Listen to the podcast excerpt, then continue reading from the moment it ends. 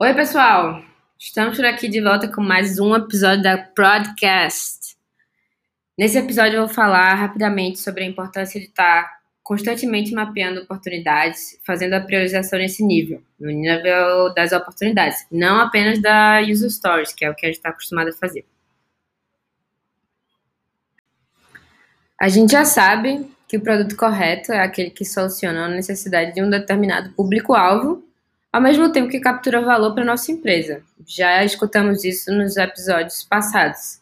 Se você não escutou ainda, por favor, vai lá, dê uma escutada, volta aqui, ouve tudo que a gente segue conversando.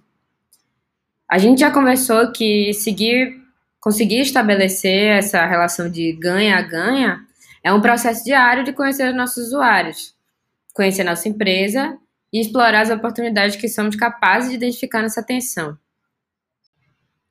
Uma vez criada essa tensão, justo do confronto entre usuária e negócio, fica mais fácil identificar a alavanca geradora de resultado quando a gente analisa o nosso produto mais no detalhe. Vamos dar um exemplo, então, trazer para a prática, no nosso caso, com uma cliente que a gente já teve. Uma cliente que é uma companhia aérea e existe uma premissa, né? Que é um fato, na verdade. Custa muito caro atrair um, um, um, cliente para o começo do funil, que é quando a pessoa chega lá e tenta. Chegou no site da companhia e está interessada em fazer uma compra. É, e aí, esse é o começo de funil de um e-commerce, para você perder a pessoa logo ali, antes dela mover mais perto de comprar a passagem. Então, por isso, é esperado, ou era esperado, nesse cenário da nossa cliente, que o, o fluxo de compra fosse o mais eficiente possível. Beleza. Então, o que é que traduzia essa necessidade? Era aumentar a conversão entre os passos. É a frase de, beleza, esse é o ponto de vista do negócio. Já do lado da usuária, esse mesmo cenário, da visão da usuária, a gente precisava estudar as dores da usuária, e uma vez que isso foi feito, a gente entendeu que ela escolhe o seu voo baseada na prioridade de critérios, e esses critérios podem ser, por exemplo, preço, se é o caso dessa usuária, ou inclusão de uma bagagem despachada, por exemplo, para voos mais longos. E, eu, e aí, uma vez que essa usuária seleciona o seu voo e tudo que ela conseguiu colocar lá, o que, é que ela mais quer agora é avançar para o final, final e concluir a compra, nada no meio do caminho, porque inclusive eu já enviesando aqui, mas falando como uma usuária de site de campanha aérea, também acho é, bem chato essas etapas no meio que só fazem, causam um sentimento de que a gente não está fazendo nada, né? Então, nesse exemplo, a gente começa a analisar os dados do produto com, uma lente da tensão entre os objetivos de negócio e as necessidades do usuário, então a gente tem, tem que encontrar a interseção entre isso aí. Nessa interseção, a gente encontra oportunidades para modificar o nosso produto já orientada a esse determinado resultado, que está nessa interseção, né? E aí, nesse exemplo específico que eu dei sobre, sobre perder a cliente já no início do funil, é, várias oportunidades apareceram. Uma delas foi melhorar a sensação de rapidez no site. Isso veio da da visão da usuária. A outra foi otimizar, otimizar o passo de formulário de passageiro, que era um que tinha muito abandono, que é aquele que você preenche o seu CPF, sei lá, seu nome, essas coisas todas. E otimizar, é, a terceira seria otimizar o passo de pagamento, porque tinha muita reclamação de ser lento. E aí, para cada uma dessas oportunidades, vão surgir diferentes iniciativas. Elas podem ser testadas e elas podem ser estimadas. E aí, por exemplo, pegando a primeira é, oportunidade de melhorar a sensação de rapidez do site. É, tem uma. Uh, que é tipo assim, uma ideia: carregar menos informação na página.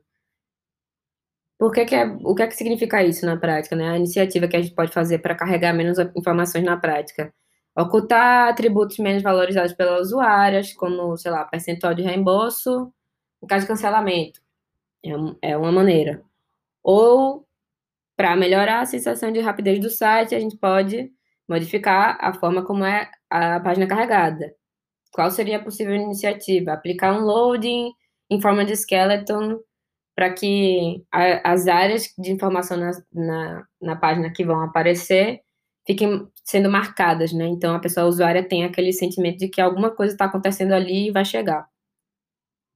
E outra, outra possível iniciativa ou ideia para essa oportunidade de melhorar a sensação de rapidez é persistir elementos comuns entre os passos, todos os passos, né? Passo cheguei, passo tô preenchendo meu formulário, passo compra, passo pagamento, para manter a usuária meio que no mesmo lugar, entre aspas, né? Dar esse sentimento de que você não está saindo muito do lugar, ou que está tá havendo uma fluidez nesse processo. E aí a possível iniciativa, nesse caso era uma iniciativa mais técnica, mas era de desenvolver uma single page application para poder manter os elementos comuns entre as aplicações desse fluxo. Beleza. Mas aí a gente olha para isso tudo, para as oportunidades, para iniciativas e pensa: tá, a grande pergunta aqui é: será que melhorar a sensação de rapidez no site é a maior oportunidade que a gente tem nas mãos para aumentar a conversão. E aí, entende como é que é fácil a gente se perder, né? A gente começou lá atrás com aumentar a conversão, esse era o desejo, a, a demanda de negócio. Depois a gente chegou em oportunidades para aumentar a conversão, chegamos em três. Dentro dessas três, a gente surgiu com iniciativas e dez iniciativas. Então, a cada a, a, partir do momento que a gente vai se aprofundando mais nessas iniciativas, cada vez mais fica mais fácil da gente se perder, né? Então a gente tem que parar um pouquinho, voltar, fazer um zoom out dessa, desse cenário e entender se realmente é, aumentar, é, melhorar a sensação de rapidez do site é a melhor oportunidade que a gente tem para aumentar a conversão. E aí é que entra o Opportunity Backlog. E aí, o que é, é o Opportunity Backlog na prática? É uma ferramenta super simples, é, deveria ser tão simples quanto uma planilha de Excel, construída mais ou menos em blocos. E são três blocos, ou três etapas, né? Então a gente vai pegar esse mesmo exemplo para tentar explicar mais ou menos como é que é feito o, esses blocos de um mapa de oportunidades. O primeiro bloco é a identificação de, da oportunidade, o segundo bloco, um mapa de impacto, e o terceiro bloco, insights e possíveis iniciativas. Primeiro bloco, identificação da oportunidade. Nessa parte da, da planilha, você coloca três colunas. A primeira é objeto de análise, a segunda é evidência e a terceira é hipótese. Então, por exemplo, objeto de análise é tempo médio em página, que era o que a gente estava pensando sobre essa oportunidade de aumentar a conversão. As, as evidências os usuários estão gastando mais ou menos 4 minutos para preencher o formulário de dados passageiro, que é aquele nome, e-mail, CPF, etc. Pelo nosso histórico, cada um minuto representa a perda de 10% em conversão. Então, quanto mais você demora, é, a maior aumenta a possibilidade de você converter aquela cliente. E a taxa de abandono nessa página é alta que 40% das usuárias abandonam o site antes de preencher todos os dados. Beleza. Com isso, a gente chega nas hipóteses, né? Que é o que é que a gente rabiscou de como é que a gente pode resolver isso. Então, a hipótese seria: acreditamos que se o tempo de preenchimento do formulário de dados passageiros for reduzido para 2 minutos, 4 para 2 minutos, a conversão dessa página vai ser de 20 a 30% mais alta que atualmente, juntando todas as evidências que a gente tem nesse primeiro bloco.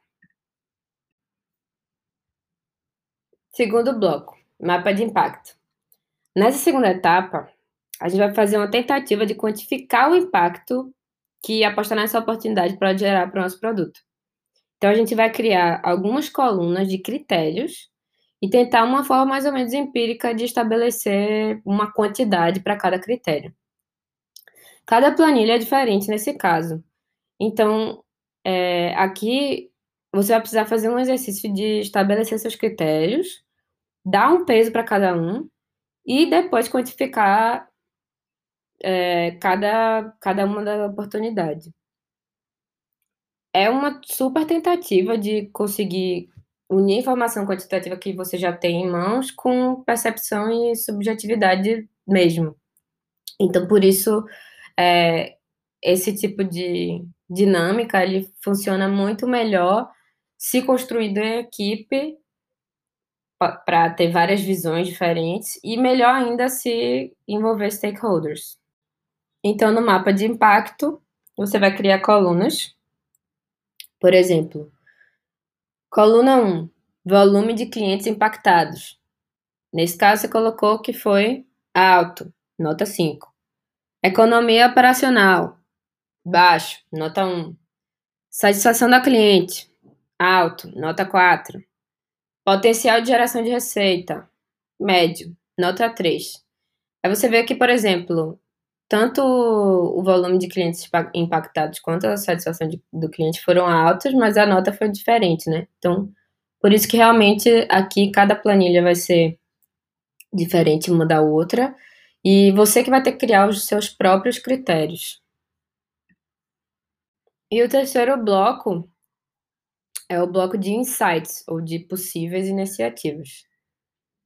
É, é normal, toda vez que a gente está falando de solução, a gente explorar essas oportunidades e problemas. E apesar do foco aqui ser entender o potencial de uma oportunidade, né? Entender qual é a mais potente para o nosso caso, não existe motivo nenhum para a gente desperdiçar as ideias que vão surgindo. Então, é, é, esse terceiro bloco de insights é criar uma coluna com algo como ideias iniciais. E aí, nesse exemplo que a gente está construindo, algumas ideias seriam reduzir o número de campos obrigatórios no formulário, apagar os campos que não são necessários, preencher dados como nome, endereço, telefone a partir do input do e-mail, é, estimular o login com redes sociais para autocompletar todo o formulário, ou até eliminar o próprio formulário.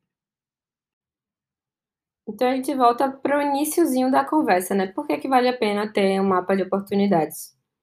Eu vejo várias oportunidades, eu vejo várias, várias vantagens em ter um mapa de oportunidades minimamente organizado e compartilhado com toda a equipe. É, uma delas é a gente eleva a discussão das prioridades para o nível de oportunidade. E aí a gente não fica falando só de user stories. E de quebra, a gente também ajuda a priorizar essas user stories que a gente já tem. Outra coisa, outra vantagem é uma oportunidade, ela pode ser explorada pela combinação de diferentes iniciativas, e isso pode reduzir o risco de apostar em uma única feature, que é aquela coisa que é a bala de prata, né? Que vai resolver tudo e quando a gente fizer vai ser a salvadora do mundo. É, além disso, tem uma coisa que é além do produto, ou eu sinceramente acho que o produto, tudo isso é produto, mas além do que a gente está entregando de fato como solução, que é engajar o time, é explorar uma oportunidade abrir espaço para a gente discutir em equipe mais de um ponto de vista, inclusive técnico, inclusive fomentar essa, esse, esse pensamento de tentar sair um pouquinho da caixinha de, da demanda da cliente para coisas que a gente pode é, aplicar mais na frente. E além disso, a última vantagem é a gente ter um foco em gerar resultado e solucionar dores reais das usuárias. É, é, é, essa frase é linda, né? Ela é bonita demais. Só que. E a gente acha que a gente faz isso na prática, mas isso é que é muito fácil de escrever, mas muito difícil de fazer, né? E a ideia é que a gente, como time, possa trabalhar nessas iniciativas até a gente conseguir capturar o valor daquela oportunidade. Mesmo que a gente tenha que mudar de ideia, a gente tenha que pivotar, a gente tenha que refaturar, refatorar, tudo bem. É, a prioridade segue sendo capturar o valor daquela oportunidade a gente, até a gente descartar. E uma outra vantagem que está um pouco relacionada com o engajamento do time é a gente consegue explorar as ideias bottom-up do time para o negócio, não só do negócio para o time, né? Porque, óbvio, a, as donas do negócio conhecem muito, mas as, a, segundo o grupo de pessoas que conhecem muito o produto, são as pessoas que estão desenvolvendo ele. Então, se elas entenderem bem quais são as oportunidades, podem surgir soluções potentes e baratas. Conclusão. Tudo que a gente não quer e que acontece bastante no nosso dia a dia é ficar com aquela sensação de que a gente está atirando para todos os lados, que a gente está desenvolvendo coisa que requer muito esforço, mas sem ter a menor ideia do tamanho do resultado. E quando nossos clientes apostam em ideias que não geram resultados, de certa forma, eu acho que de muitas formas, isso no, nos prejudica também. Como consultoras, a gente quer que nossos clientes tenham resultados ótimos para os seus investimentos. E, sem dúvida, a Totox também é um dos grandes investimentos. Então, ter um mapa de oportunidades é uma maneira de começar a provocar esse pensamento mais estratégico dentro do time. E elevando um pouquinho mais o nível dessa discussão ou desse, desse tema de hoje, existem formas mais avançadas de se trabalhar oportunidades. É, Teresa Torres, que é um nome bem, bem conhecido é, dentro do mundo de gestão de projetos, é, criou em 2016 o Opportunity Solution Tree. Esse modelo, ele não, não trata o nosso mapa de oportunidade de uma forma flat, como uma lista é, que a gente vai tratando uma depois da outra, né? Bota uma filinha e aí a gente vai colocando quem está primeiro ou depois na fila.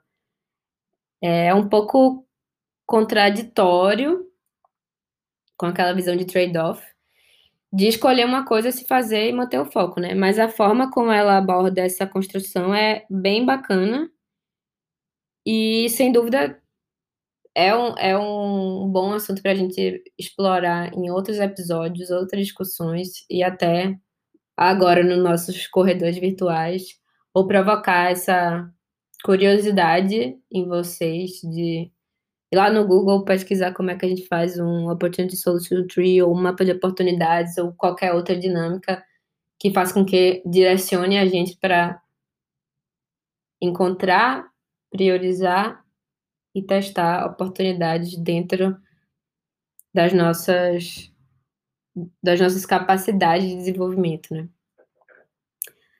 Bem, a gente vai ficando por aqui por hoje. Até o próximo episódio. Entre lá no nosso chat, o nome da sala é Podcast. Compartilhe o que, é que vocês acham, feedback, insight, experiência que vocês já tiveram dentro e fora da TOTOX. Vamos seguir conversando. Grande abraço.